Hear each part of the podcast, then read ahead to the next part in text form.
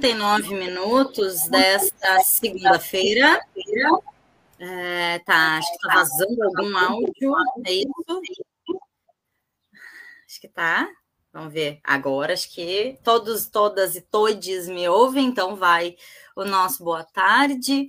É, 13 horas 39 minutos, 1h39 da tarde desta segunda-feira, 13 de dezembro de 2021 é, já saudando a, a nossa audiência, as pessoas que já estão aí com a gente, convidar para que participem, para que interajam, integrem aqui essa, essa roda de conversa, né, Carlos? Acho que o Carlos, é, enfim, uh, não sei se conceituou, ele, ele entendeu de uma maneira que eu acho que eu sempre senti e entendi dessa forma, né? Esse espaço aqui uh, do Paralelo, ele é um espaço de, de conversa, é um espaço, por óbvio, que de acolhimento das demandas, das pautas, dos temas que a comunidade é, tem para nos apresentar, sobretudo é, a classe trabalhadora, movimentos sociais, e dialogamos e fazemos esse, esse movimento, né, Carlos? A gente comentava um pouco sobre isso antes de entrarmos no ar, que é esse movimento de, é, de atravessamentos, posso dizer assim, será? Que é da academia com o mundo do lado de fora, né? E o observatório faz isso de uma maneira, na minha é, humilde opinião, de uma maneira é, maravilhosa, tá? E que faz com que a gente consiga se comunicar, né? Com aqueles muros é, imaginários ou não, né, que as universidades geralmente têm. Fiz essa introdução, comecei começando, né, Rafa, a nossa live de número 193, Observatório de Conflitos com a pauta do racismo ambiental, importantíssima pauta, como as demais que o Observatório vem trazendo, e essa edição fecha é, o ciclo 2021 né, das nossas lives junto com o Observatório, que vem é, cumprindo a agenda uma vez por mês com a gente aqui. Sei que se fosse uma vez por semana, teríamos também, né, Carlos? Pauta que não falta aqui. É é, antes, Rafa, de tu. Ó, o Rafa já está pronto. Eu vou só fazer o registro da temperatura em Rio Grande: 23 graus, a sensação térmica é 21 e a nossa umidade relativa do ar aqui no extremo sul do sul é 85%. É, aqui, aqui em Rio Grande tá, tá abafado, né? Tá, tá com cara de que vai vir um tempo logo, logo. Tá abafadão, pelo menos aqui onde eu, onde eu moro, tá bem escuro, assim. Né, eu só tô rindo porque eu tô é, observando a expressão da Ana, assim, acho que ela tá pensando, ha, ha, ha, tá abafado. Ah, é verdade. Mas aí depois a gente vai, a gente vai sentindo essas percepções. Rafinha, faz a nossa divulga das Vou redes, fazer, a gente sempre chama aqui no início e no fim do programa, né, para que as pessoas uh, curtam aqui o nosso, nosso link, uh, procura a gente nas redes sociais, no Facebook, no YouTube, no Instagram e no Spotify. A gente está lá com o mesmo nome, arroba paralelo 30 Aptafurg. Eu sempre faço o mesmo discurso, né, de que a gente tem que uh, se apropriar desse campo, né, de disputa, que também é um campo de, de disputa política, né, que é o campo da comunicação, das narrativas, das redes sociais, e a extrema-direita faz isso de maneira muito veloz e muito empolgada, e a gente tem que se apropriar também desse, dessa, desse campo de, de batalha aí, né, que são as redes sociais e, e as mídias. E a forma que a gente tem uma delas, né, de fazer isso é justamente ajudando a crescer os canais que a gente tem que são uh, vinculados com o nosso editorial, né, com esse editorial à esquerda. O Paralelo 31 deles, então a gente sempre pede que tu vai lá e faça a tua parte curtindo, compartilhando, né, comenta, interage com as lives, manda, né, compartilha com alguém que tu sabe que vai curtir, que vai entrar para o debate junto conosco, isso é bastante importante, ajuda muito a gente a conseguir furar essa bolha dos algoritmos das redes sociais e cada vez mais para o Paralelo 30 para novos horizontes. Então, vem com a gente, vamos, vamos junto crescer e construir né, esse, esse ambiente de debates aí tão bonito que a gente pode fazer nas redes sociais. E era isso. Coisa linda. O Alexandre caiu ali, deve estar voltando. Isso. É, bom, enquanto o Alexandre é, retorna, uh, podemos iniciar então com nosso professor de é, muitas orientações e desorientações também será Carlos. É, boa tarde, bem-vindo. Carlos Machado. Boa tarde, boa tarde. É, isso, a, a Daiane, uma orientanda minha, amiga minha da é, Pró-Reitoria de Assuntos Estudantis, que é, inventou essa, eu acho que está pegando. É, porque o, o, se orientam, ou como é que era, nortear, né? Nortear para o norte, Estados Unidos, orientar para a China. Então, nós temos que nos desorientar para o sul, vamos dizer assim. Mas, uh, brincadeirinhas à parte, é um muito minuto bom, breve, assim, para um comentário e jogar a bola para os uh, protagonistas principais de hoje, que é a Maureen, que é a Ana e o Alexandre. Tá? Nós viemos, vimos aqui no observatório, trabalhando com a ideia da, da justiça ambiental, né, é, tendo a ideia de que, digamos assim, indo um pouquinho além, né, é, do tradicional conflito capital e trabalho, né? porque o conflito capital e trabalho, na verdade, é, é o, conflito entre a disputa pela apropriação da riqueza produzida é, decorrente da transformação pelo trabalho da natureza é, ao produzir riqueza. Ou seja, os trabalhadores, as pessoas, os indivíduos, ao transformarem a natureza, criarem riqueza, criarem coisas, uh, uh, os capitalistas, os empresários, os exploradores se apropriam disso. Né? E na rede brasileira de justiça ambiental, que a Ana faz parte, o Caio, nós, do Observatório, é, não só essa riqueza, como as terras são apropriadas desigualmente desde 1500, como também os impactos negativos das obras, dos empreendimentos e uh, da possível bomba atômica que nós vamos sentar amanhã com a termoelétrica aqui em Rio Grande. Né? Então, os impactos negativos caem sobre as populações mais pobres. E o, uh, uh, uma, dentre as populações mais pobres, dentre os trabalhadores, tem uma parte que é mais explorada ainda, né? que é os negros ou pretos, como o Alexandre uh, insiste e, eh, em me eh, chamar atenção. Então, eh, hoje, é essa população mais oprimida, mais explorada, dentre os explorados e dentre os oprimidos, que vai é, falar, dizer a sua palavra, e vamos ampliar aí, já que a Ana, que fez o mestrado em Educação Mental, está fazendo agora o doutorado na, na, na, Geografia, o Alexandre, que fez o mestrado em Educação Ambiental e agora está fazendo o doutorado é, nesse tema, estudando o, estudar o racismo, depois ele dá mais detalhes, e a Ana, é, a Maureen, que é a, a, é, ocupou um espaço, digamos assim, né, num, uh, uma instituição importante, que é a OAB, uh, também dessa luta. Então, é, vocês com a palavra, eu sou, vou assistir para aprender também. Vamos, né? Eu ia até cheguei a, a, me inscrever aqui, uh, dizendo ah, é, foi feito uma um card, é, e ontem ainda conversava com o Rafa, né? Uh, foi feito um card muito bonito, não, não sei quem fez o card, uh, mas um card muito bonito com a apresentação, né? Dessas pessoas, a apresentação. É, uh, enfim, da formação, né, dos caminhos, de por onde a, a Ana, a Maureen e o Alexandre é, estão caminhando, né, dentro dessa área uh, para a gente apresentar. Então, posso trazer aqui rapidamente. É, aqui nós Foi o Alexandre. Foi o Alexandre, nossa, ainda disse para o Rafa, eu digo, olha, a gente faz a chamada é, dentro da, da, nossa identidade visual, né? E, e, aí sugeri, né, conversando com o Rafa, eu disse, vamos colocar o nosso card na chamada ali do, do Instagram, das redes, mas vamos manter esse card junto, e aí fizemos os dois cards, e ainda disse para o Rafa, esse é um card popular, né, é um card que pode não ter sido feito por essa, entre muitas aspas, instituição, uh, que é o Paralelo 30, mas é muito mais que legítimo e ficou lindão. Então, É, não sei se o Rafa vai querer apresentar, porque eu estou fazendo altas propagandas aqui, né? Mas vou uh, só apresentar, então, essas duas mulheres que estão com a gente aqui. Em seguida, se alguma de vocês, ou Carlos, quiser dar um toquezinho no Alexandre, ver se está ok, se ele consegue retornar, tá? Enquanto isso, eu vou apresentar a Não, Ana.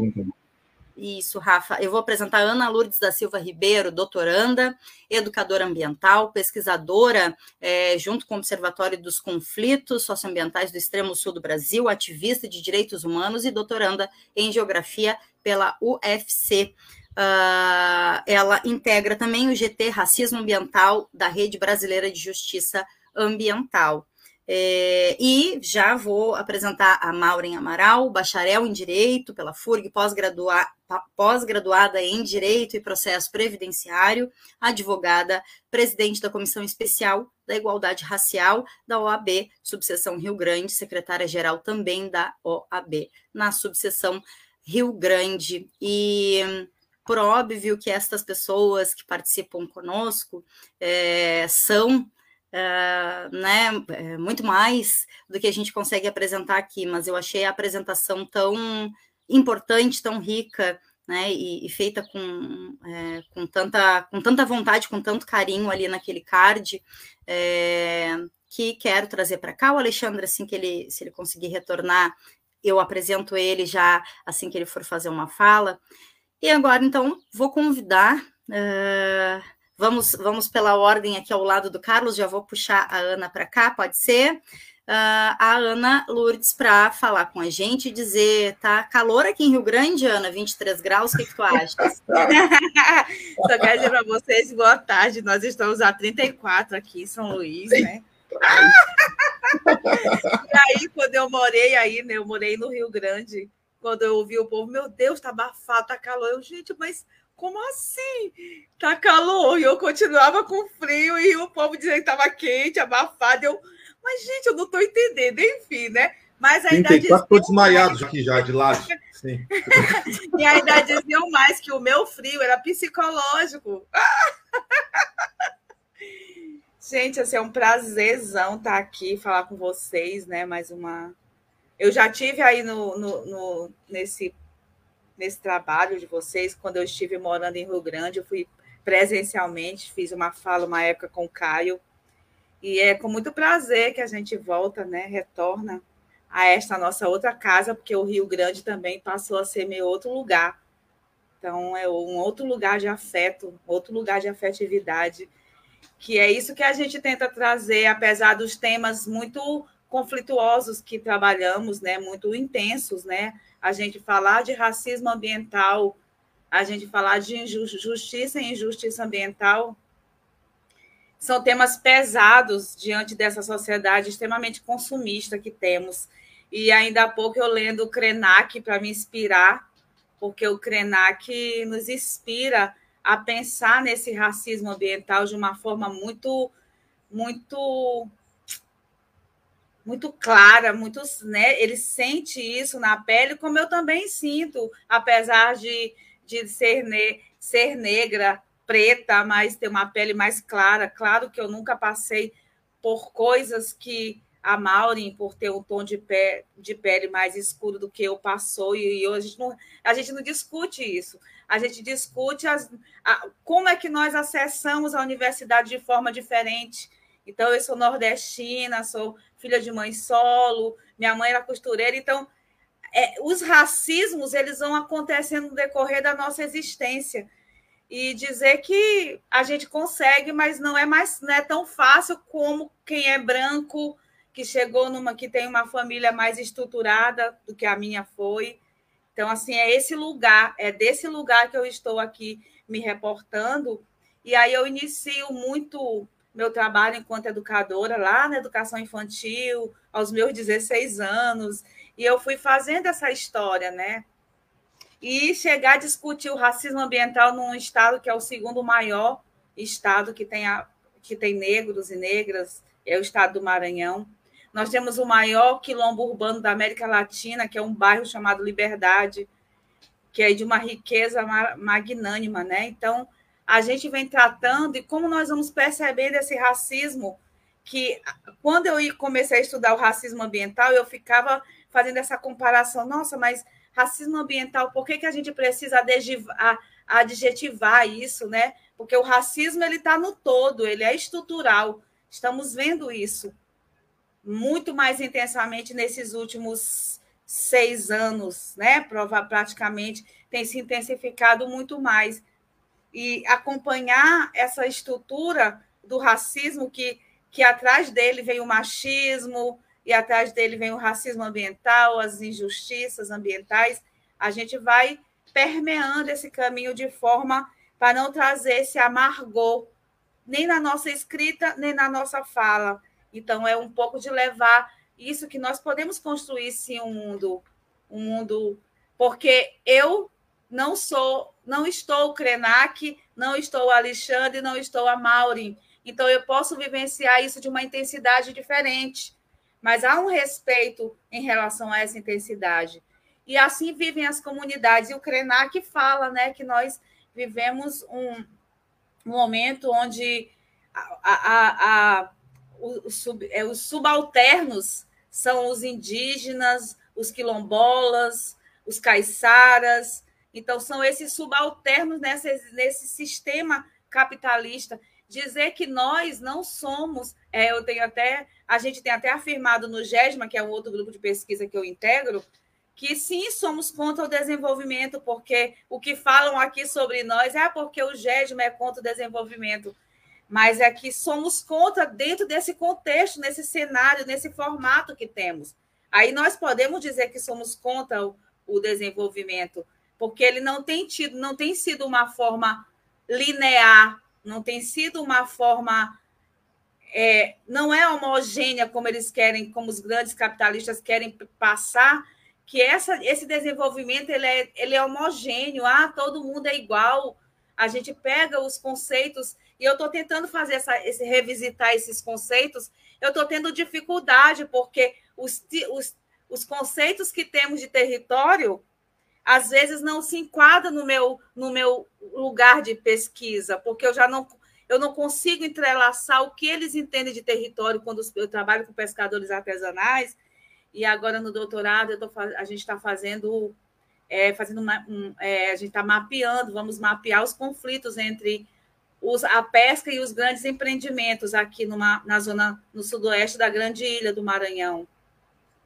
E a gente está fazendo essa cartografia, vamos fazer, estamos chamando de cartografia decolonial, que isso assim é um puta trabalho, mas que também é, o pescador esses dias estava comigo, aí eu falei assim, olha, o meu coautor, né? Tem um, tem um coautor da tese, que é um pescador, e aí eu dizendo para ele, eu falei, olha, nós vamos ter que definir pela academia, precisamos fazer isso, duas comunidades apenas para a gente fazer o, o, o mapa, é, é, a cartografia decolonial. Aí ele falou assim, tu tem quantos anos ainda? Quanto tempo tu tem ainda do doutorado? Eu falei, dois anos, um ano e meio. Aí ele falou, Pois é, bota dois lá, mas nós vamos fazer as 12 comunidades. Eu é, né? O senhor está dizendo. Então, assim, então é, é, é, um pouco isso, a, a, confiança e a. Isso é muito mais importante para mim do que alguém lá no, em algum lugar identificar Ana ou reconhecer Ana, Ana como a pesquisadora, educadora. Mas, assim, as comunidades, os pescadores, agora no Dia dos Professores, uma das lideranças comunitárias, mandou uma mensagem para mim sobre o dia da profe do professor, né? Da professora. Mandou uma mensagem que foi a mais linda que eu recebi. Né? Então, assim, eu acho que são. Isso fala que nós estamos no caminho. E falar de racismo ambiental para comunidades que estão sendo deslocadas compulsoriamente. E aí, sexta, sábado, agora eu estive em uma comunidade que tem um morador, que ele tem 88 anos, e está sendo expulso para ser implantado a princípio era um porto chinês, agora não é mais chinês, agora é um porto brasileiro. E ele recebeu uma. No sábado, pela manhã, ele recebeu uma ordem de despejo. O oficial de justiça foi lá. E ele falou assim na roda entre nós, nós lá com ele, sábado agora. E ele falou assim: Eu não tenho mais nem palavras, eu não sei mais o que dizer. Tem hora que me faltam palavras, porque ninguém da empresa veio conversar comigo. Isso é racismo ambiental. Então, trazer o capital para um lugar de pescadores e o juiz ele foi ao local e disse assim no, na, na sentença dele não existe comunidade tradicional no lugar como assim eles arrastam o camarão na beira da praia na porta de casa. Então assim é, é muito isso é racismo ambiental. Então, ele vai para além dos conceitos, porque é claro que dentro da academia temos conceitos, temos um decreto que institui o que é ser uma comunidade, um povo, uma população tradicional no Brasil, que está sendo contestado, inclusive, no Senado, porque o Senado quer, inclusive, colocar os garimpeiros como extrativistas, né? É a última do nosso desgoverno nosso não, de vocês aí. então, assim, a gente tem pensado o que é fazer, o que é fazer educação ambiental nesse contexto, nesse cenário. Muitas das vezes chega a ser, nossa, e nem sei te dizer a palavra, como é que é difícil a gente pensar numa educação ambiental nesse cenário tão difícil. E aí fizemos uma reunião com a Marinha, e aí com, com os pescadores para saber onde que eles poderiam pescar, para a Marinha definir, para saber porque porque eles estão sendo presos, né? E aí apareceu um grupo do, do judiciário do, aqui do Maranhão e ah, a gente vai fazer educação ambiental com os pescadores. Eu quase que eu me tremi, eu me tremi toda, né? Porque eu digo, meu Deus, não é porque eles usam redes impróprias e eu, nossa, mas aí eu falei, mas vocês estão pensando em fazer educação ambiental com os empreendimentos também? Com, não, mas aí tem que ser com o dono das ações, não é nem com o, o subalterno aqui dentro da direção. Então, assim, eu fiquei ainda harmonizando as minhas palavras, porque a gente às vezes, né, tentando me harmonizar nesse cenário. Então, assim, falar de racismo ambiental, e aí eu quero dizer que nós temos possibilidade de fazer uma educação ambiental anti-hegemônica. Temos, temos pensado e vivenciado isso. Qual é a educação ambiental que eu quero? E aí a gente não pode falar de educação ambiental anti-hegemônica sem discutir o racismo estrutural. Que ele é bem claro nesse processo. O juiz era louro, né, branco, ele debochava da cara das pessoas da comunidade. Eu acompanhei a visita dele. E aí ele chegou e botou na sua sentença: não tem comunidade tradicional no, no território.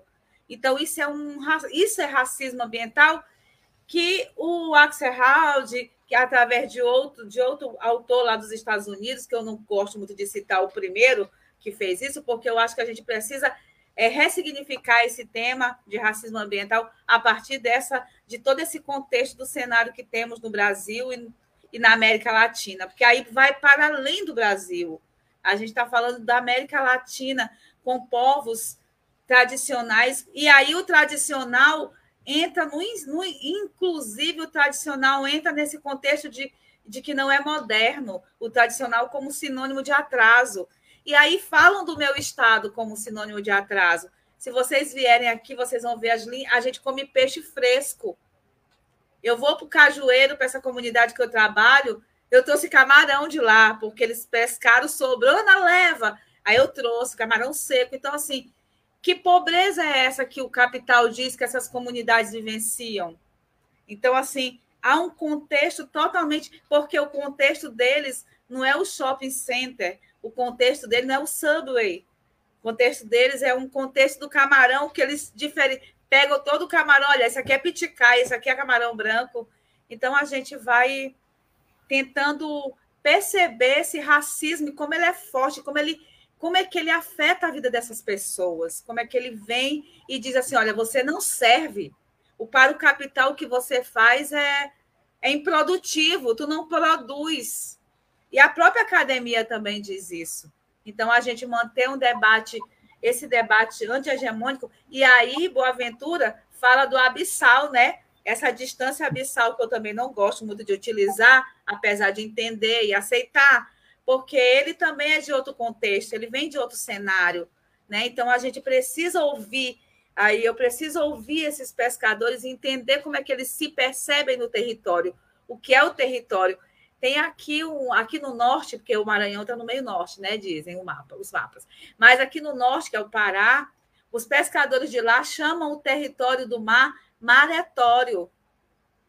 Isso é muito significativo, é um novo conceito, eles conceituaram isso.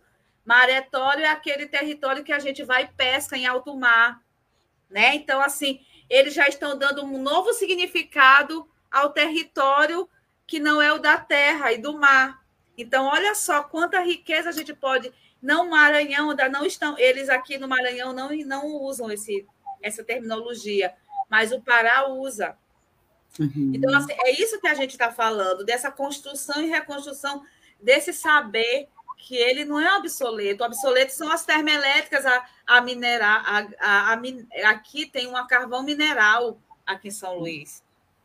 Então, assim, foram deslocadas comunidades para poder implantar essa termoelétrica. Aqui no Maranhão tem de tudo, porque como é visto como o estado mais pobre, não conseguimos, apesar de toda essa indústria, aumentar o nosso PIB, porque não está aí a riqueza. Então, é isso que a gente vem dizer. Mas os nossos gestores, eles, os gestores estaduais, municipais, eles estão a serviço dos grandes empreendimentos, porque são esses empreendimentos que financiam as campanhas políticas. Então, assim, se, se vocês quiserem interromper, pode me interromper. Não, eu, é, é, né, eu fico eu, sem coragem, eu, assim, porque eu fico exatamente, ouvindo, né? vou ficando né, fala muito, muito, muito legal. É, lindo. É, muito sensível. Mas ao mesmo tempo eu estou preocupado, porque eu não sei se você está lendo, eu estou no, no, chat com a Deca, né? Agora eu já não li mais. particionar o programa, assim, porque eu digo, nossa, esse programa vai ser muito curto. O Carlos falou, ele tem razão, não vai dar tempo para todo mundo. Não. Ele já, no início, eu ele já. agora, interrompo, interrompo, faça essa insensibilidade de interromper sabe? Tipo, mas Não, gente, eu acho que tem que dar um pouco, que é preciso que os meninos e a menina falem também, eu acho pequena. Aqui a gente chama pequena, você chama guri, a gente chama pequena. Os pequenos aí falem, né? Então, assim, porque eu acho que é isso, um pouco. É, e qualquer coisa as pessoas podem ir lá no chat perguntar que a gente vai, que eu respondo. Mas eu acho que a primeira ideia é essa, a gente um pouco tirar esse viés academicista e a gente trazer um pouco do pé no chão, o que, que a gente vivencia e eu amo estar lá. No, e até para eu me inspirar para escrever, eu preciso estar lá. Às vezes, quando eu não estou lá no território por causa da Covid, eu, nossa, eu preciso me inspirar, meu Deus, e sabe, eu preciso, Ana Lourdes precisa disso. Oh, então, muito obrigada. Oh, Ana, é, talvez, né, te ouvindo, eu fiquei com duas percepções aqui, já vou chamar a Maureen na sequência, tá? Mas fiquei aqui com é, primeiro, uma percepção, né? Essa falta que tu sente do território, é, que tem a ver com a tua pesquisa, e, e aí a gente começa a pensar que daqui a pouco muitas pessoas, ou algumas pessoas que é, se organizam, têm outra dinâmica, realmente não vão, po podem não entender né, a escrita, é, podem dizer, olha, não estou entendendo. Não, não está entendendo porque é outra dinâmica, outra vivência, e se a gente for na... E aí também pensei que o Carlos, ele só pode desorientar, não, não consigo ver de outra forma, assim, sabe? É, ouvindo a Ana, esse pouquinho que eu vi ela, pensei, gente, mas é, alguém tem coragem de orientar? Eu, eu não teria, né? que coisa mais linda te ouvir, Ana. Eu vou chamar Maureen, mas Maureen, antes de te chamar, eu vou apresentar o Alexandre, que no momento que eu estava apresentando uh, as meninas, Alexandre, e fiz, teci altos elogios aqui, Alexandre, a arte, e aí seguido o Carlos nos disse que foi tu que fez. É, que coisa mais linda, né? E, e, ainda comentei que a gente deixou essa arte junto na né, chamada no Insta, justamente porque ela está aqui, e, e, enfim, é, diz a que vieram, né? Uh, o Alexandre, então, ele é doutorando em educação ambiental, mestre em educação ambiental, bacharel em história, com ênfase em patrimônio histórico e cultural, pós-graduado lato senso em comunicação e informação educacional e empresarial, em educação profissional e tecnológica, também em orientação educacional. Tem curso de aperfeiçoamento em educação inclusiva e tecnologia assistiva Uh, ainda um curso de aperfeiçoamento em introdução à obra e pensamento de Edgar Morin, uh, de Edgar Morin, desculpem, pela Multiversidade Mundo Real Edgar Morin, do México. É, bem, agora as meninas e o menino apresentadas, apresentado. Eu vou chamar a Maureen. Pode ser assim? Vamos seguir essa ordem, Maureen? Vamos sim, boa tarde. Né? Primeiramente, agradecer ao Carlos pelo convite né, para falar aqui com vocês. Uh, Ana, que fala maravilhosa, né? Que é que que ricos uh, que experiência que tu colocou, né? E como a gente a gente enxerga a amplitude do Brasil, né? Como é, é grande esse país e como são os saberes.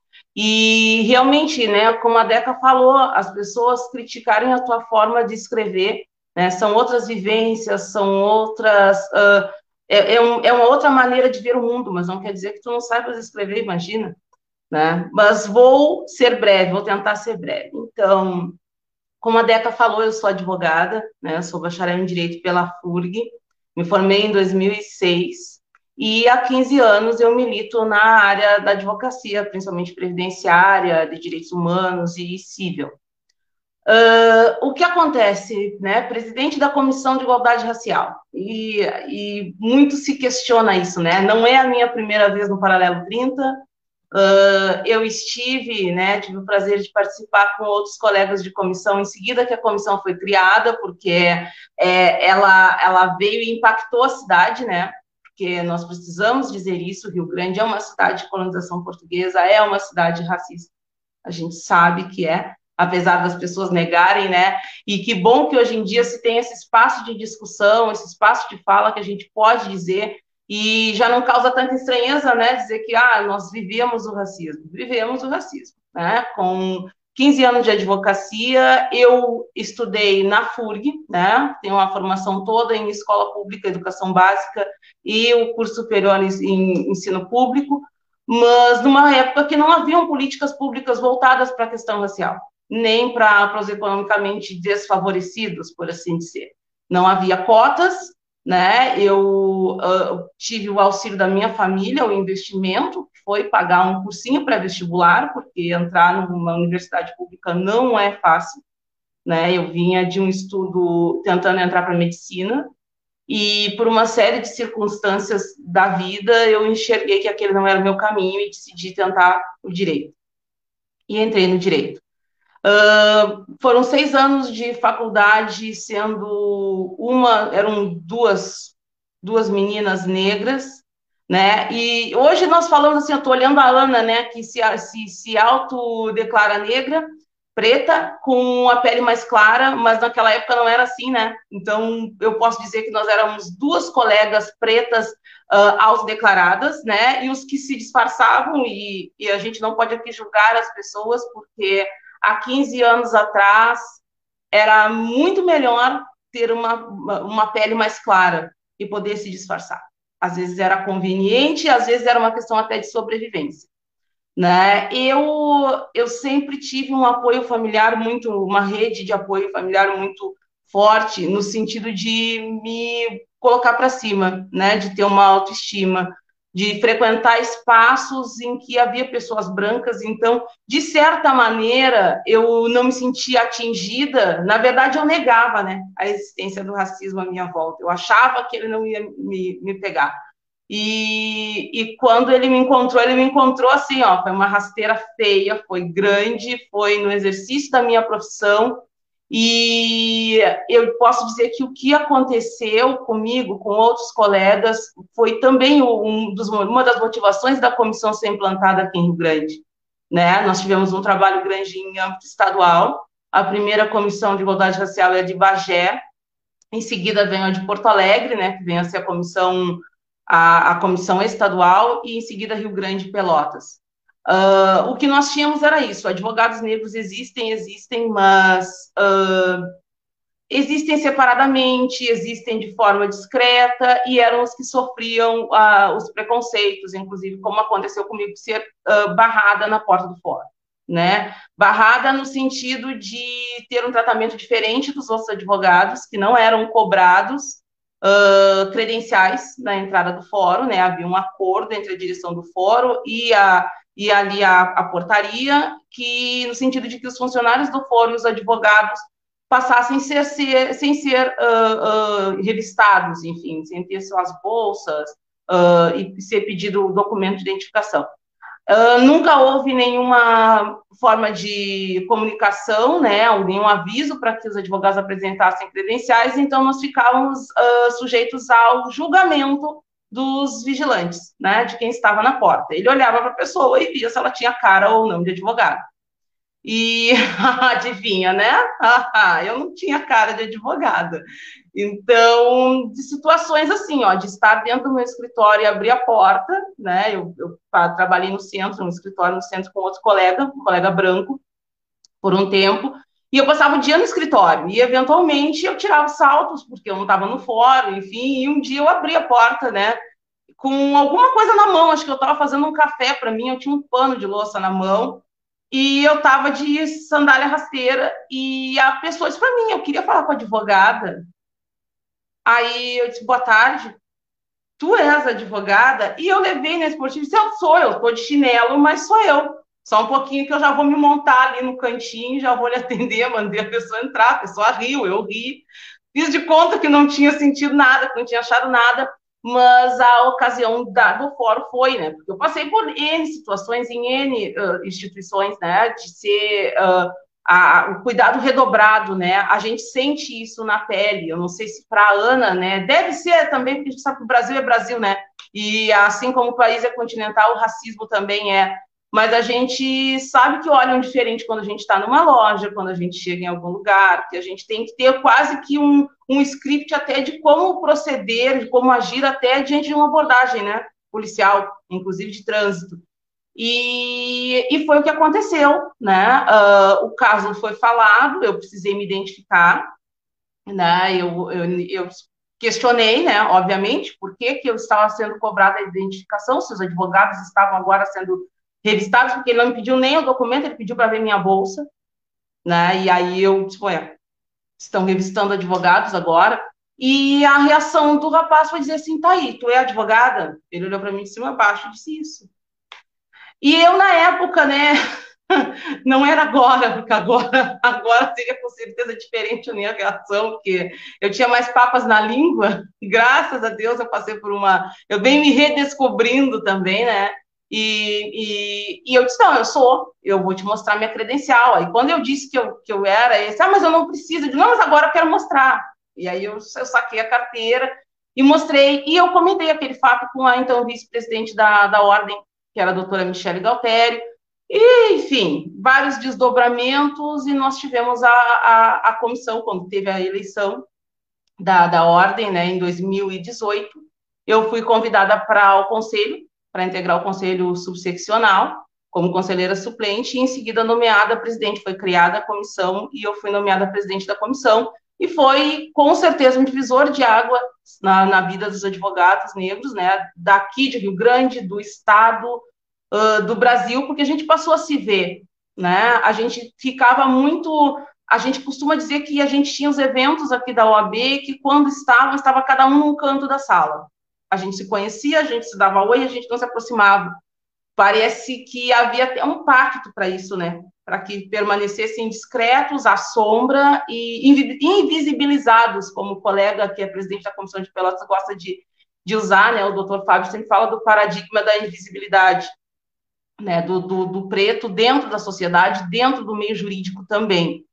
E, e, isso mudou muito, né? Se, se, ganhou essa projeção, é uma comissão que atua uh, com relação à advocacia, né? Fazendo essa, essa divulgação, trazendo para a pauta de reuniões, de eventos da instituição essa questão do racismo, né? Que precisa ser debatida, do tratamento igualitário e também junto à comunidade, né? Com ações, uh, inclusive nas escolas, né, com palestras, com falas, com participação em projetos escolares, uh, ainda muito preponderantemente nos meses que são os meses de impacto, né, para a causa preta, que é maio, né, que a gente consegue hoje, felizmente, discutir nas escolas a verdade sobre o 13 de maio, né, porque a gente precisa romper com a, com a ideia de que nós temos uma salvadora branca, né, que foi a princesa Isabel, a gente sabe que, o, que a abolição da escravatura não foi uma, um ato de benevolência, né, foi pressão política, ela, e o Brasil foi o último país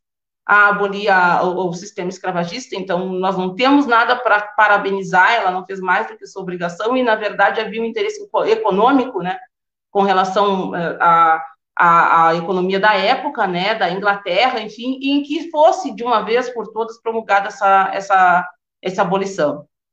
E a gente também atua muito no mês de novembro, né, fazendo a divulgação da questão da consciência negra. Uh, é uma comissão que cresceu, cresceu muito, cresceu em âmbito estadual, e do trabalho da nossa comissão nacional, né? Nós temos uma comissão nacional de promoção da igualdade, presidida pela doutora Silvia Cerqueira. Foi um trabalho conjunto com as comissões de todo o Brasil. Uh, se conseguiu um grande feito, que foi alcançar a, a, a fossem instituídas cotas né, no sistema OAB dentro do sistema da OAB que já estão valendo, que já foram implantadas e levadas a efeito nessa última eleição, que ocorreu agora no mês de novembro.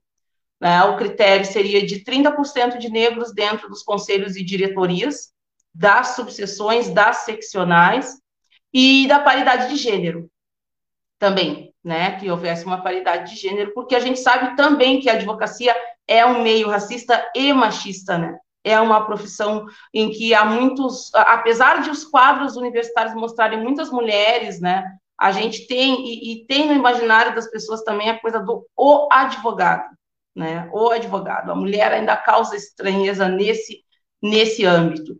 E estamos progredindo, né, eu, eu tenho, até eu publiquei nas minhas, nas minhas redes sociais uma foto muito simbólica, que foi do dia que a gente fez a, a foto para divulgação da campanha, para a campanha eleitoral.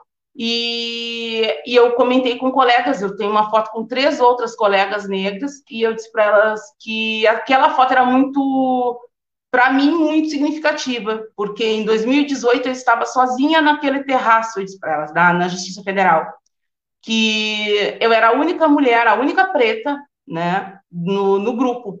Né? Sempre fui muito acolhida pelos colegas, eu tenho um respeito Uh, sempre, eu sempre me, me apuro a dizer isso, porque apesar de nós termos a necessidade de criação de uma comissão e de nós termos uma cidade, um ambiente bastante racista, eu não tenho esse problema dentro da ordem, dentro dos quadros da ordem. Eu tenho o, o respeito e, e, a acolhida dos meus pares, né? Inclusive com relação a trazer temáticas e ao carinho e respeito que todos têm pela comissão, pelo trabalho da comissão.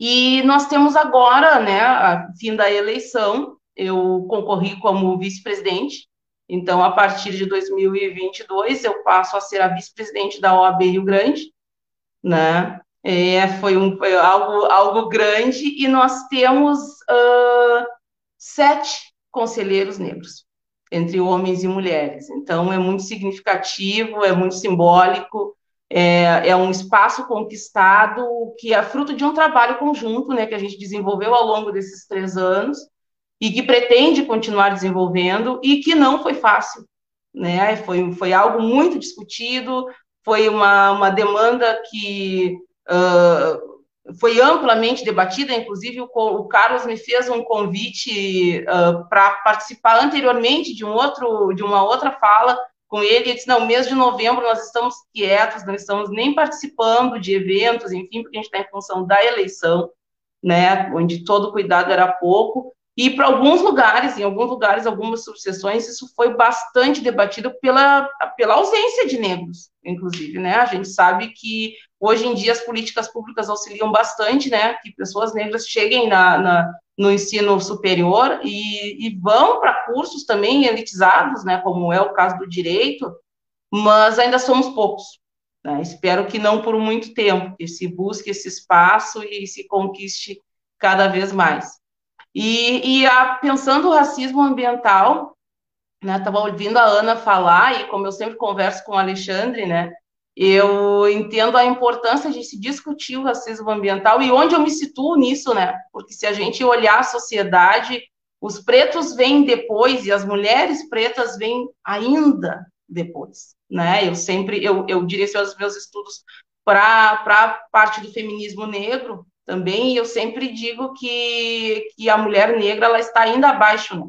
A gente busca, a gente precisa se, se colocar, tentar se colocar em pé de igualdade, não só com os homens, mas com as mulheres brancas e até mesmo com os homens negros, porque na escala eles ainda estão acima, né? ainda tem mais lugar na sociedade do que nós. Mas é, é uma luta que não para, né? E a gente uh, vem, vem se movimentando sempre, segue nesse sentido, e que bom que se tem espaço agora, né? Esses espaços de discussão, esses estudos que enriquecem e fortalecem ainda mais. Coisa boa te ouvir também, Maureen. E, nossa, o Carlos já, Carlos já se empolgou ali, já uhum. colocou no nosso chat ideia de programa para 2022. Vira Maureen com a comissão, com. Vamos lá, né? A gente quer sim, quer, quer muito. Tá? Aqui, é, só nos contar só dizer assim é, quais datas estão disponíveis e marcar, tá? É isso mesmo. Porque a gente, aqui a gente ajusta tudo. É, é muito bom, né, Rafa, quando a gente Com tem certeza. Ah, esse fantástico. espaço que se propõe a isso sendo ocupado, uhum. né? É, eu fiquei, né? A gente tem um pouco menos de 15 minutos para o final, Alexandre, mas é, fiquei na dúvida, né, se trazia, se não trazia, mas vou trazer, né? É uma questão, é, uma notícia que já foi bastante falada, difundida, mas tanto na fala da Ana quanto na fala da Maureen, é, fiquei com a notícia que vi, né, me é, falando muito comigo aqui, tá? É, que acho que, que vai é, muito junto né, do que vocês estão trazendo. É, como, como as pessoas podem dizer que não existe racismo? A Ana trouxe esse resgate da notícia, uh, que é do homem negro preso, algemado, a uma moto em São Paulo, né? É, me uh, lembrei dessa notícia de maneira muito forte quando a Ana falou no juiz loiro que disse que não existia né, uma comunidade tradicional no lugar, e eu me lembrei de uma juíza é, que não viu ilegalidade é, nessa tortura, nesse crime, nessa, enfim, né, nessa, nessa barbárie que foi feita assim com esse rapaz, né? Então, uh, como não existe, né? Se a gente tem uma representação, uma autoridade, enfim, uma juíza, um juiz que não enxergam o óbvio, não enxergam é, a barbárie ou não enxergam a comunidade tradicional. E acho que não enxergam é, né? É, é assim mesmo, não enxergam, né? É uma escolha de não enxergar que existe a comunidade ali, e é uma escolha de não enxergar que há sim ilegalidade. Né? Então, acho que é, vou. Fiz só esse resgate, né? Porque por vezes. É, não sei né, de que forma vocês entendem e, e, percebem isso, mas por vezes parece que as pessoas, de modo geral, precisam sim de, de algo muito impactante para entenderem, ah, bom, então, é, mas as coisas estão acontecendo, gente. Até onde a gente vai ficar esperando né, é, que determinadas pessoas se deem conta ou enxerguem né? É, bem, Alexandre, eu vou te passar. É, e eu acho que o Alexandre, na fala dele, já vai encaminhando para o final. E o que, que eu vou tentar negociar aqui, vocês veem se, se faz sentido, tá? É, a gente ainda garantir ali um, dois minutinhos no final para cada uma e cada um fazer um, dar um tchau, tá? Pode ser? Então tá, Alexandre. Ah, se passar um pouquinho também não tem problema, né? A gente, a gente segura um pouquinho depois do horário, não tem, não tem nada que tá bom demais, bom, né, Rafa? Boa tarde a todas e a todos que nos escutam, nos veem, aos colegas e colegas aí presentes. E eu vou te dizer uma coisa, Deca, eu fiquei até contente porque o pessoal se passou. Porque agora vocês todos vão ter que fazer um trabalho de pensar na velocidade do meu pensamento. Eu adoro isso. Eu não vou ter que estar tá indo devagarzinho. Então vamos assim, ó. Eu fiz umas anotações aqui no meu telefone, eu não estava no Zap Zap, eu estava anotando enquanto os colegas falavam, mas vamos começar pelo fim, que é uma parte bem, bem perceptível, mesmo tendo um professor que fala para mim que a percepção é a pior da, é a pior das etapas da pesquisa, mas não é o Carlos, uh, mas bem perceptível.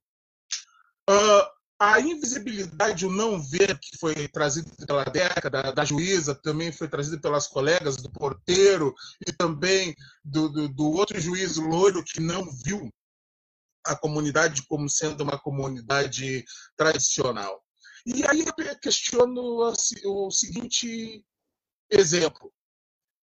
Se, será que se dentro da Universidade Federal do Rio Grande nós tivéssemos um educando branco fazendo trabalhos extra classe que não fossem solicitados, se inscrevendo em eventos, participando de eventos, tanto na graduação, participando de eventos junto com o pessoal do mestrado de outras universidades, que passa por uma banca de seleção, e que estava fazendo que atividades em outro país representando a FURG, será que se fosse um aluno branco, um dito coordenador teria ido à coordenação geral para saber como que esse educando estava conseguindo fazer essas viagens ou por quê? Qual é o papel da coordenação de um curso? Será que teria acontecido isso? Aí fica no pensamento de cada um. Uh... Bom, indo em alguns pontos que eu anotei, eu achei bem relevantes. Um ponto que eu discordo um pouquinho da colega é quando fala uh, dessa fuga do academicismo. A gente não pode, na minha interpretação, claro, com todo respeito a vocês, com base no que eu tenho lido, uh, a gente não pode pegar e confundir academicismo com sinônimo de ciência ciência, metodologia, organização, os povos tradicionais têm.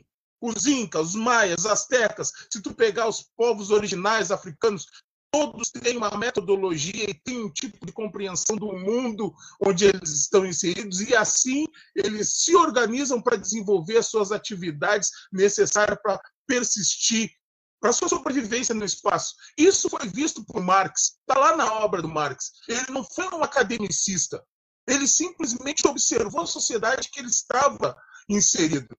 Então, confundir a academia, que parte por uma estrutura que tenha uma ideologia dominante, onde não foi feita para nós pretos, consciência são duas coisas extremamente problemáticas. Então, só peço um pouquinho de atenção nesse, nesse quesito. Existe a ideologia, uma ideologia dominante na nossa sociedade? Sim. Existe, os grupos, existe um grupo dominante que ele é representado por brancos, heterossexuais, uh, católicos, e não estou falando nada contra a religião de ninguém. Existe isso. No entanto, essa ideologia, de acordo com. Pô, esqueci o nome do cara que escreveu a Justiça o, a, a, o Silvio de Almeida, o que, que acontece? Ele vai trazer para a gente que essa justiça está. Uh, essa, esse racismo é estrutural, mas não é simplesmente a estrutura que é racista. O mundo é racista. Então, quando falamos racismo ambiental, Ana, não é para dizer que o racismo é só a relação do preto, é porque a origem, estudando a história do termo, tu vai ser levada ao, reverendo Chaves, nos Estados Unidos, é a década de 1980, onde ele percebe que os pretos estavam sendo colocados nos piores lugares da sociedade, e ainda esse que era 20%, de acordo com a pesquisa dele, 20% desses lugares eram os lugares onde se encontravam o quê? O despejo de, de, de, de dejetos de todas as formas, ou seja, tudo que era lixo da população branca era colocado nesses 20% e moravam os pretos. Então, por isso que foi ah, o termo do ambiental ligado ao racismo. E que a gente traz, e aí tu fala com bastante razão, a gente tem que ressignificar. E esse ressignificar passa por quê? Por uma coisa que a academia e eu não vi isso dentro da academia. A academia nos traz, que é essa experiência de vida. Nós aprendemos a lutar é na vida e no cotidiano. A academia não vai te ensinar isso, porque a academia trabalha dentro de uma ideologia para justificar o que o branco faz, o que a, a parte hegemônica da nossa sociedade faz contra a outra parte. Entendeu? É uma justificativa. Por isso que muitas pessoas não vão conseguir entrar. Se entram, vão ser excluídos, não vão conseguir orientador, porque elas não andam como. Elas não andam no mesmo fluxo da água. O rio está correndo num fluxo. E nós que corremos e andamos num fluxo contrário, muitas vezes não encontramos orientadores, ou desorientadores, que nem a Deca falou do Carlos. Mas assim, vamos indo nos outros pontos que eu consegui pegar aqui rapidinho, já para encaminhar para o final. O ressignificar. Então, entendo como uh, necessário nós nos apoiarmos no que é da academia? Na parte da metodologia, na parte da coerência, coesão, para conseguir pegar dessa academia, uh, vamos dizer assim, capenga e racista que a gente tem, as melhores coisas que ela pode nos dar. E com essas ferramentas, construir um pensamento efetivo e eficiente. E por isso que eu gosto bastante do meu orientador, porque ele pega o que ele sabe e ele vai para a rua. Entendeu? Não é só para a gente ficar atrás de uma mesa, é estudar para botar em prática e tentar alterar a nossa realidade, a nossa realidade material, o empírico. Porque o que, que acontece? A Mari depois falou no feminino, uh, na relação da mulher preta ficar mais aquém ainda da nossa sociedade, batindo do contexto do racismo ambiental. Sim, mas por que também? Porque a nossa sociedade tem essa relação ideológica que a mulher já é vista como subalternizada ao homem. E se a mulher é preta, ela é vista como subalternizada ao homem preto. Então, se a mulher branca é objeto do homem branco, a mulher preta é objeto do homem branco do homem preto. Entendeu? Então é isso que, se nós pegarmos e começarmos a debulhar o conceito do racismo ambiental, a segregação, nos apoiando no que Marx, e não nos marxistas, nos apoiando no que está na obra de Marx, é fundamental lá, assim, ó. Ele, ele traz, leiam devagar, Cada pedacinho ele vai trazer essa divisão do conjunto, as duas partes, o conflito. E por que, que é interessante a gente sempre perguntar para quem, a favor de quem, como, onde, por quê? Para a gente conseguir entender o que está e sair dessa aparência, dessa alegoria, eu chamo de alegoria, que nos é apresentada. Ah, o povo preto está, o povo preto está roubando, mas por que, que ele rouba? Porque ele não tem o alimento. Se ele não tem o alimento, o que, que impossibilitou desse alimento chegar até ele? Qual é a condição que ele vive? Para... Mas isso não se discute.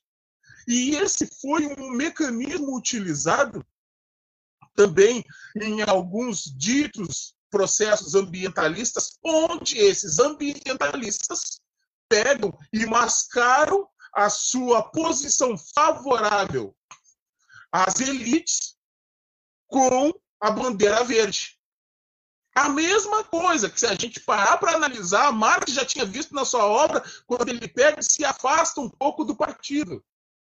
Então, é isso que eu consigo perceber hoje, estudando.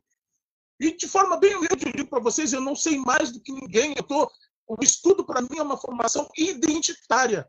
É para conseguir colaborar quando algumas pessoas vêm tentar me perguntar, sabe de lá, eu acho que é para quê?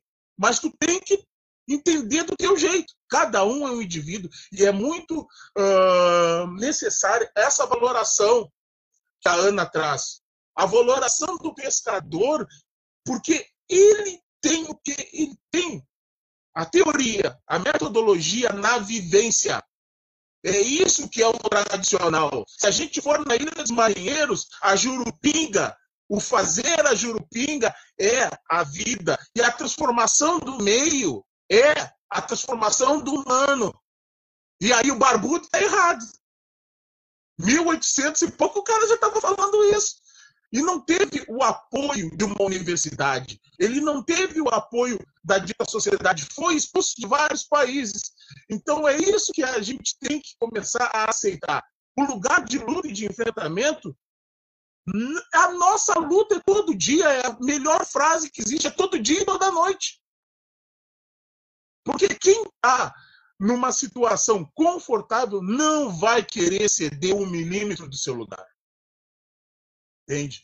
Mas para isso, para isso, nós temos que nos apropriar dos instrumentos que esses, sem vergonha, desculpem o termo, utilizam para nos escravizar, para nos sacanear, para pegar mais valia, para ficar mais rico às custas da nossa vida. Uma coisa que muitas pessoas não percebem que o dinheiro só é uma representação do que tu pode prover de transformação do ambiente, do que tu pode fazer ou seja, o dinheiro é uma representação da tua vida. Cada vez que aumenta uma taxa de juro, esses sem vergonha estão dizendo para todo mundo que a tua vida vale menos.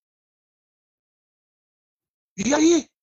Tua vida vale menos. E é isso que eu pretendo com as atividades, agora no pós-pandemia, e dentro da pandemia também, se me for possível, começar a trabalhar com os jovens, para que eles consigam perceber e colaborar com a sua vivência na ampliação dessa percepção, porque não é a pessoa te dizer, ah, o certo é assim, porque isso também é uma forma de doutrina. Se eu digo que o certo está ali, o certo é aquele, o errado é o outro, quem não anda no certo já está excluído. Olha a dicotomia que o Marx está falando lá.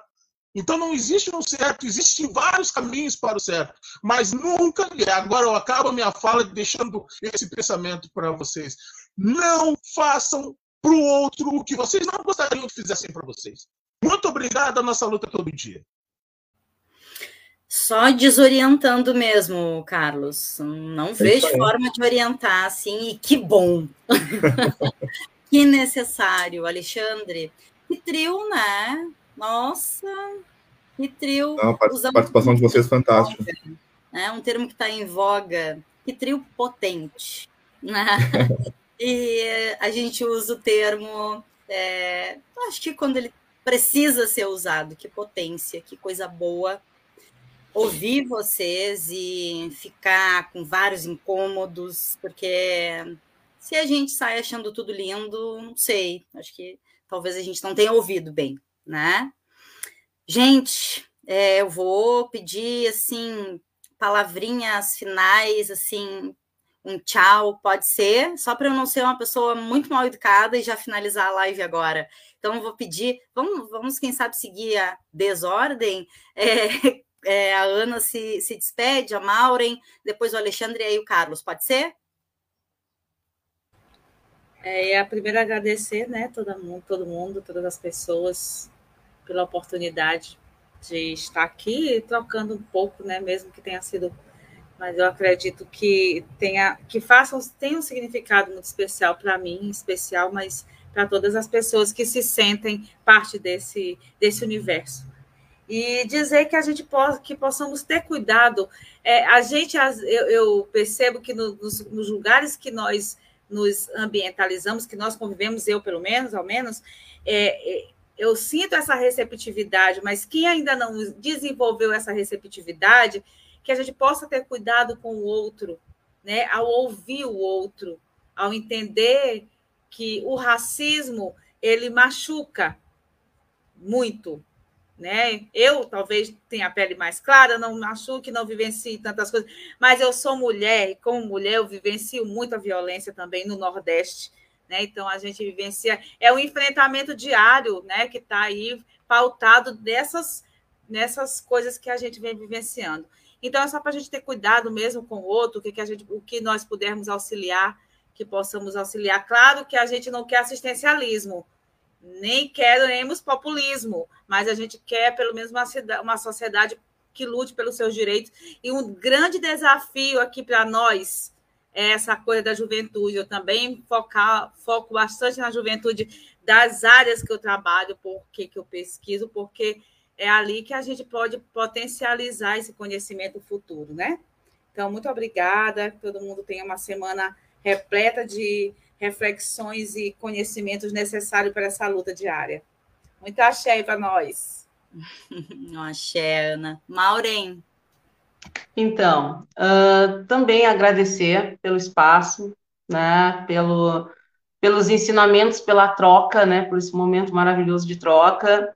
E é isso, né, como, a, como que a, continuando o que a Ana disse, né, estamos vivendo mudanças as mudanças surgem pelo incômodo. Então, é bom que, que as falas que foram trazidas aqui provoquem né, esse, essa inquietação, esse incômodo, né? E se tratando de racismo, a gente está, o mundo está mudando, estamos em fase de mudanças, o incômodo existe, nós somos o incômodo nesse momento, né? Então precisamos fazer esse barulho. Muito obrigada, boa tarde. Coisa boa, Maureen. Alexandre, queres dar teu tchau depois? Ah, então, tá bem rapidinho, assim, uh, depois de tudo que eu falei, uh, agradecer o convite, agradecer a todos que nos acompanharam até agora. E deixar uma, um pensamento para vocês que estão nos acompanhando, para quem for ver esse vídeo depois na internet. Cada vez que vocês não levantam a bunda da cadeira e só ficam escutando que racismo é feio, machismo é feio, uh, homofobia é feio, vocês também são culpados de tudo que está acontecendo nesse mundo. Então vamos nos mexer. Queremos respeito, mas todos têm que se respeitar. Vamos transformar essa sociedade. É muito bonito falar que ah, é feio o racismo, mas o que, que tu fez contra o racismo? O que, que tu fez contra as mulheres que estão sendo espancadas em casa? É isso. Ser é antirracistas, né? Antirracistas, temos que ser antirracistas. Antirracista, anti-homofóbico, as pessoas têm direito, tanto quanto nós, a estar nesse mundo. Agora, como vamos viver depende do conjunto. Muito obrigado. Podem me xingar também, não tem problema. Alexandre, eu, eu só isso? tenho a agradecer. Olha aqui, antes antes do Carlos falar, é, é, porque o Alexandre fez a provocação de se movimentar né? E aí eu resgatei uh, durante a fala da Maureen, né? Vou resgatar um comentário de antes ainda e já mandar um beijo, um cheiro para essa linda da Graça Amaral, que é a nossa coordenadora é, também, junto com a gente nessa, nesses anos, nessa história da Aptafurg, uh, que ela é, comentou, né? Quando a Maureen fazia a fala dela, ela diz muito bom, Maureen, e em seguida ah, eu não lembro, né, mas eu acho que é Kiz. Eu lembro na outra Kizzy, vez Kizzy. que eu não sabia como eu pronunciava, é Kiz Mello. E a Kiz ela traz, ó, Angela Davis. Aí ela cita: quando a mulher negra se movimenta, toda a estrutura da sociedade se movimenta com ela. Sensacional ouvi-las, gratidão imensa. E aqui havia comentado em seguidinha da Graça, é, durante também a fala da Maureen. E aí, quando o Alexandre trouxe o movimento, e eu lembrei da, né, da, da citação aqui da Casey, é, da Angela Davis. E agora sim eu vou passar para o Carlos Machado, nosso desorientador mais querido, para ele fazer uma finalização Obrigado. dessa edição. Des, desnorteador, desorientador e desnorteador. Aí é o caminho certo, eu acho. Aí. Tá. Ai, acho que muito obrigado. Sub... Quando ele me chama de subversivo, eu fico me sentindo. Tá bem. Então, uh, obrigado, Maureen, uh, maravilhosa, Ana, sensacional sempre, Alexandre, bolchevique de quatro costados, bolchevique preto. E, e uh, agradecer vocês e Rafael, Deca, deu para vocês perceber que tem aí pessoal para programas do Paralelo, Com de repente certeza. o Maio Preto, né? toda, todo mês. E um, só uma última palavrinha, de que amanhã todos, todas e todos estão convidados para a banca da, da Piper, uma orientanda nossa, que é uma amiga nossa, é que vai justamente problematizar a universidade, né, que o Alexandre colocou ali, né, que sustentabilidade essa unidade, ainda mais a, a FURG, criada pelo Goberi, criado pelos racistas, criado para os filhinhos de papai aqui da cidade de Rio Grande. E dentro então, do amanhã, Pampa.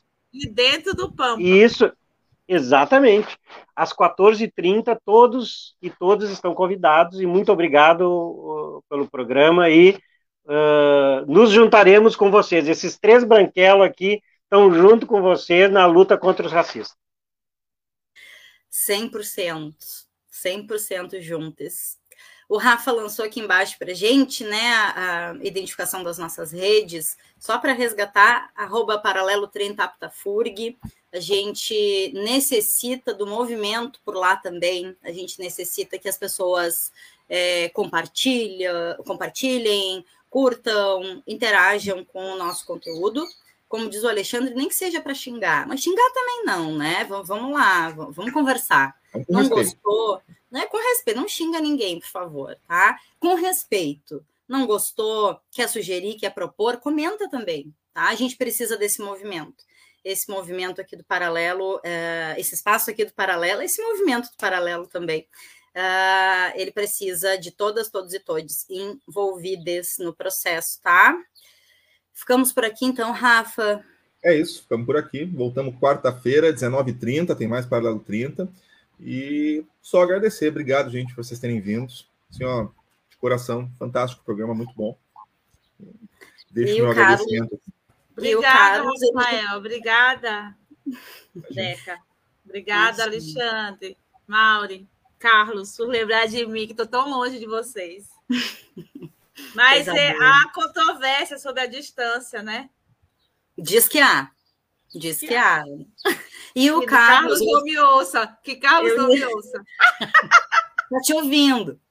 Eu ia uh, comentar, vou trazer aqui uma brincadeira que fala muita verdade. A gente brinca com o Cris, Cristiano Angel, que também tem uma parceria junto com o Paralelo, que ele já é parte, aí o Cris diz que se coloca como estagiário né, do Paralelo, numa grande brincadeira, óbvio.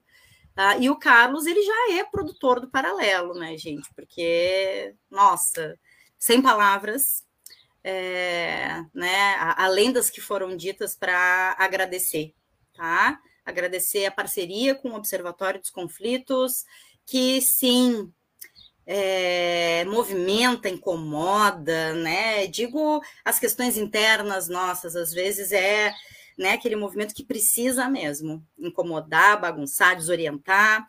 É, e agradecer a vocês três, Alexandre, Ana, Maureen, pela disponibilidade, pela luta e por comporem esse espaço aqui, viu?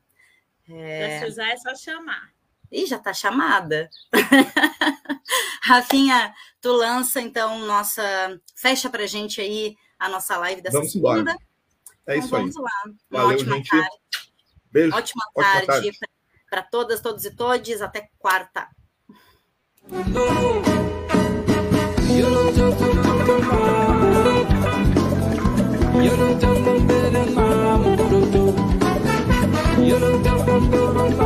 You